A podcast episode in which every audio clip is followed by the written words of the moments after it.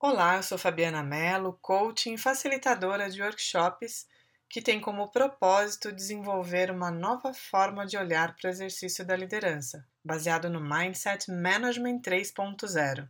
Esse é o episódio 3 do podcast Liderança que Transforma um espaço para compartilhar com você uma nova forma, uma nova perspectiva e como ela pode transformar a sua vida e a dos seus colaboradores. No episódio de hoje, eu quero te convidar a olhar para o que te faz feliz ou não em seu ambiente de trabalho. A felicidade no ambiente de trabalho tem sido tema de vários fóruns, congressos, livros, artigos. Isso porque já tomamos consciência de que os colaboradores não podem mais ser vistos como peças em uma engrenagem. Como seres humanos, nos motivamos com o que nos faz feliz, assim como podemos nos sentir bastante desmotivados e infelizes executando tarefas que não nos trazem satisfação.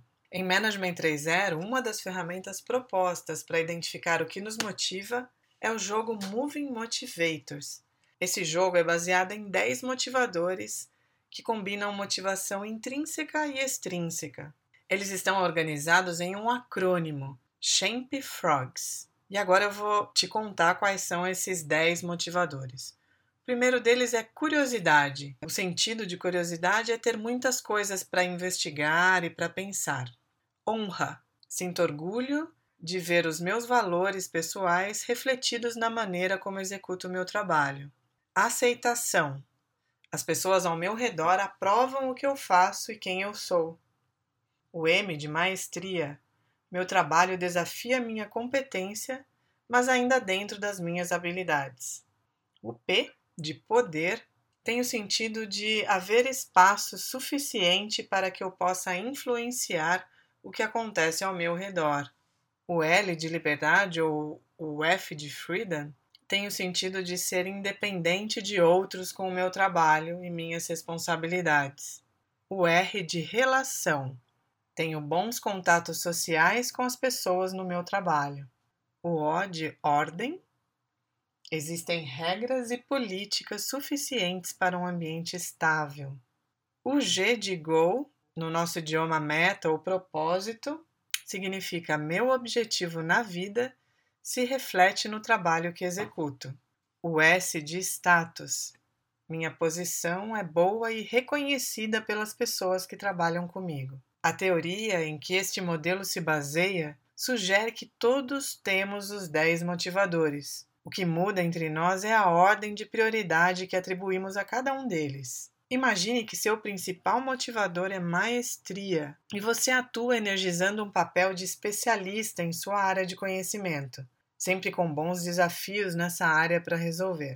Porém, ordem é sua menor prioridade. Se o ambiente for muito estável e fizer parte de suas atribuições atividades muito rotineiras, isso pode te deixar infeliz. É muito importante observar que atividades são essas e verificar se é possível um plano de ação para reduzir essa carga em sua jornada de trabalho. Costumo dizer que tão importante quanto entender o que nos motiva está em identificar o que não nos motiva. Procurar maneiras de amenizar o impacto dessas tarefas em nosso dia a dia pode nos trazer mais energia, se você ainda não fez esse exercício, reflita sobre você, ordene os seus motivadores. Se você não tem as cartas, escreva cada um deles em um post-it. Depois disso, relacione seus motivadores às atividades que você executa hoje em seu ambiente de trabalho. Se não há coerência entre eles, talvez seja o momento de repensar o seu papel.